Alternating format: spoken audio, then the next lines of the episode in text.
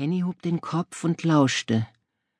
Ein Sehnsuchtsgeräusch, das aus dem Hof zu ihr hoch in den zweiten Stock fand, Sehnsuchtsgeräusch wie Glockenklang und der Gesang einer Amsel. Die Sonnabende ihrer Kindheit kamen ihr in den Sinn, Sommersonnabende, das Glitzern im Wasser der Regentonne, die weißen Johannisbeeren, die sie von den Sträuchern an der hinteren Mauer des Hofes pflücken durfte, der Duft des Kuchens, den ihre Mutter für den Sonntag im Ofen hatte, ihr Vater, der aus dem Kontor gekommen war und leise pfiff, während er die Krawatte löste, den Kragen des Hemdes abknöpfte. Henny ging zum Fenster, öffnete es und lauschte dem Geräusch, das ihr all diese Bilder herbeiholte, das Quietschen der alten Schaukel. Es war noch längst nicht Sommer. Der kleine Junge auf der Schaukel unten trug Gamaschen aus grobem Strick und einen kurzen Mantel, der Himmel über ihm war grau, die Sträucher waren noch kahl. Doch an der Weide sprossen erste Kätzchen, Märzenbecher standen am Rand der Wiese, und auch das Licht schien hoffnungsvoller zu sein als noch vor Tagen. Die dunklen Monate des Winters waren vorbei und mit ihnen die dunklen Jahre des Krieges. Du bist ja noch immer im Hemd, Kind, und stehst in der kalten Luft, Henny drehte sich zu ihrer Mutter um, die in die Küche gekommen war und nun zu ihr ans Fenster trat. Keine acht Uhr und die Lüdersche lässt schon den Kleinen in den Hof. Else Gothusen schüttelte den Kopf. Und du komm mal in die Gänge. Ich hab noch heiß Wasser im Kessel. Das geb ich dir in die Schüssel. Henny zog das Hemd aus und griff nach der Veilchenseife, die in der Schale lag. Sie tauchte die kostbare Seife kurz in das Wasser und ließ sie andächtig von einer Hand in die andere gleiten, bis ein kleiner Schaum entstand. Dann fing Henny an, sich von Kopf bis Fuß zu waschen. Das duftet ja in der ganzen Küche, sagte ihre Mutter mit dem Stolz der Schenkenden. Die Veilchenseife hatte auf dem Gabentisch gelegen, daneben ein Hebammenkoffer, gebraucht gekauft, doch noch gut erhalten. Der zukünftigen Hebamme, hatte sie gesagt. Das ist noch schöner als Krankenschwester wie stolz dein Vater wäre. Gestern war Henny neunzehn geworden und ihr Vater schon Jahre tot, gefallen im großen Krieg. Ausgezogen in den Krieg, gestorben, in masurischer Erde begraben. Das zweite Bataillon des Landwehrregiments hatte schon im September an der Ostfront gestanden. Der Krieg ist die Hölle, hatte Heinrich an Else geschrieben. Doch davon wusste Henny nichts. Bisschen neidisch auf deinen Koffer schien mir Käthe schon gewesen zu sein, sagte Else Gothusen. Bin gespannt, mit welchem Büdel sie in der Finkenau erscheint. Dass die Käthe überhaupt genommen haben. Sie ist doch oft nachlässig mit sich. Ist mir gleich aufgefallen, dass ihre Nägel nicht ganz sauber waren. Mama, hör auf, sagte Henny. Ihre liebste Kindheitsfreundin hatte gezögert, sich ebenfalls um eine Lehrstelle zu bewerben. Hebamme an der Finkenau, die seit fünf Jahren als eine der besten Entbindungsanstalten im ganzen Lande galt, das schien der Wohlfahrtshelferin Käthe viel zu ambitioniert. Du kennst Käthe, seit sie sechs war, doch manchmal denke ich, du kannst sie gar nicht leiden. Sie griff nach dem Hemd, das sie über die Stange gelegt hatte. Hab ich nicht Vaters letzte Flasche Rheinwein aus dem Keller geholt, um ihn mit dir und Käthe zu trinken? Kannst du sie nun leiden? Hennys Mutter ließ sich Zeit mit der Antwort. Ich kann Käthe leiden, sagte sie schließlich. Doch du bist einfach das feinere Kind. Deine Mutter hat einen höheren Fimmel, hatte Käthe gestern Abend gesagt, als sie sich an der Haustür von Henny verabschiedete. Zu ihrer politischen Verbohrtheit sag ich gar nicht erst was. Am Anfang war es ein heiterer Geburtstagsabend gewesen.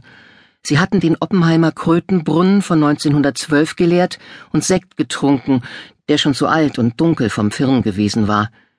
Die Gläser hatten sie auf Henny gehoben und ihren Vater, dass er in Frieden ruhe. Dann wurde auf die Zukunft angestoßen und die Hebammerei. Dazu hatten sie Brote mit gehackten Zwiebeln gegessen und eingelegte Essiggurken. Das Glas hatte Else zwischen leeren Einmachgläsern gefunden. Vielleicht hatte Else Gothusen den Sekt nicht vertragen, Henny war willens, es darauf zu schieben, dass ihre Mutter dieses Lied anstimmte. Sie sollen ihn nicht haben, den freien deutschen Rhein, ob sie wie gierige Raben sich heiser danach schreien. Der Krieg war ein Verbrechen, hatte Käthe in die zweite Zeile hineingesprochen. zum Schaden aller Völker, und der Kaiser ist ein Lump. Vieles war doch auch von hohem Mute. In meiner Küche hältst du keine kommunistischen Reden, Käthe. Das war der Moment, in dem der Abend kippte. Als Käthe dann die paar Schritte zur Wohnung in der Humboldtstraße ging, in der sie allein mit ihren Eltern lebte, seit die kleinen Brüder gestorben waren, hatte Henny sich einen Augenblick lang den Traum erlaubt, ein eigenes Zimmer zu haben. Ein Zimmer ohne die Allgegenwärtigkeit ihrer Mutter. Das Haus der anderen im Blick. So waren sie und Käthe aufgewachsen. Hennys Eltern waren kurz vor Hennys Einschulung in das vierstöckige Eckhaus im östlichen Uhlenhorst nahe Barmbek gezogen. Sie hatte das Kind mit den schwarzen Zöpfen und der schiefen Schürze schon auf dem ersten Weg zur Schule gesehen. Käthe hatte eine Zuckertüte in der Hand gehalten wie Henny. Aus ihren Tornistern hatten Lappen gehangen, mit denen die Schiefertafeln gewischt wurden. Lappen wehten, Zöpfe wehten. Schwarze Zöpfe, blonde Zöpfe. Ein stürmischer Tag. Guck dir an, wie schlampig die Schürze gebunden ist, hatte Else Guthusen gesagt. Der scharfe Blick damals schon und diese Ungnädigkeit mit den anderen. Henny zog das hellgraue Kostüm aus Kammgarn an, das Else ihr aus einem Anzug des Vaters geschneidert hatte, die weiße Bluse mit den Biesen, stieg in die Knopfstiefel und schnürte sie. Mach's dich stadtfeind, sagte Else, dann genieß noch mal die Freiheit. Zu Mittag bist du aber wieder da. Henny drückte einen kleinen Kuss auf Elses Wange und zog die Tür hinter sich zu. Unten auf der Straße blieb sie stehen und guckte zum zweiten Stock hoch, winkte Else zu, die wie immer am Fenster stand. Dann bückte sie sich und schnürte einen ihrer schwarzen Stiefel neu. Da wirst du dir die Pfoten ordentlich bürsten müssen, wenn du erst mal auf Hebamme lernst, sagte Carla Bö und guckte den Rücken seiner Tochter an. Das krieg ich hin, sagte Käthe, saubere Pfoten. Sie schöpfte mit den Händen Wasser und warf es sich ins Gesicht. Alles andere würde sie auf später verschieben, wenn der Alte um die Ecken ging. Sieht mir aber nach Katzenwäsche aus. Ich gehe lieber in die Badeanstalt, als deine lüsternen Blicke auf dem Körper kleben zu haben. Werd nicht kiepig, Käthe. Noch stellst du deine Füße unter meinen Tisch. Und das wird ja wohl auch noch eine Weile so bleiben, wo du dir die Hebammenlehre antust. Carla Bö legte die Hände auf den Küchentisch und stemmte sich vom Kanapee hoch. Sein Bein war steif seit dem Arbeitsunfall auf der Werft, doch das steife Bein hatte ihn vor dem Kriegsdienst bewahrt obwohl das Leben hier an der Heimatfront auch kein Zuckerschlecken gewesen war. Nicht zufrieden und die beiden Weiber an der Backe. Deine Mutter kommt spät, hat ne neue Putzstelle, feine Pinkel in der Fährstraße.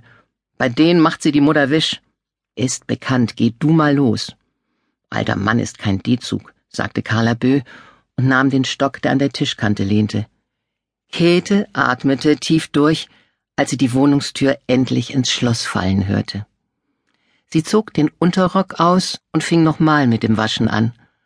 Das Wasser in der Schüssel war längst kalt, die Seife rau, als bewegte Käthe einen Bimsstein in den Händen. Gut, dass du was aus dir machen willst, hatte Rudi gesagt, der Junge, den sie im Januar in der Arbeiterjugend kennengelernt hatte. Rudi mit den dunklen Locken, der beim Hamburger Echo eine Setzerlehre machte. Ein halbes Jahr jünger als sie. Dauernd las er ihr Gedichte vor. Na, nicht dauernd, doch in den zwei Monaten seit Januar waren es wenigstens vier gewesen. Könnte gut sein, dass er ihr heute ein fünftes vorlesen würde, während sie einen der kleinen viereckigen Kuchen aß, so einen französischen, im Café des Reichshofs. Sie hatte noch nicht gefragt, woher Rudi das Geld für diese Extravaganz nahm. Lina holte das große Leintuch aus dem Schrank, in das die Initialen ihrer Mutter eingestickt waren eines der wenigen guten Stücke, die nicht zum Schwarzmarkt getragen worden waren, und doch hatte es nicht gereicht, um sie alle vier zu retten im elenden Steckrübenwinter. Vater war zwei Tage vor Weihnachten 1916 gestorben, Mutter dann im Januar. Auf die toten Scheine hatte der alte Hausarzt Herzschwäche geschrieben, und das war ein großer Euphemismus. Die Verzweiflung von Lutt, der damals gerade 15 Jahre alt gewesen war, die erst verdrängte Erkenntnis, dass die Eltern verhungert waren, um ihren Kindern das Überleben zu sichern. Die Peters hatten viele Jahre auf Kinder gewartet, Sie waren schon über 40 gewesen, als Lina 1809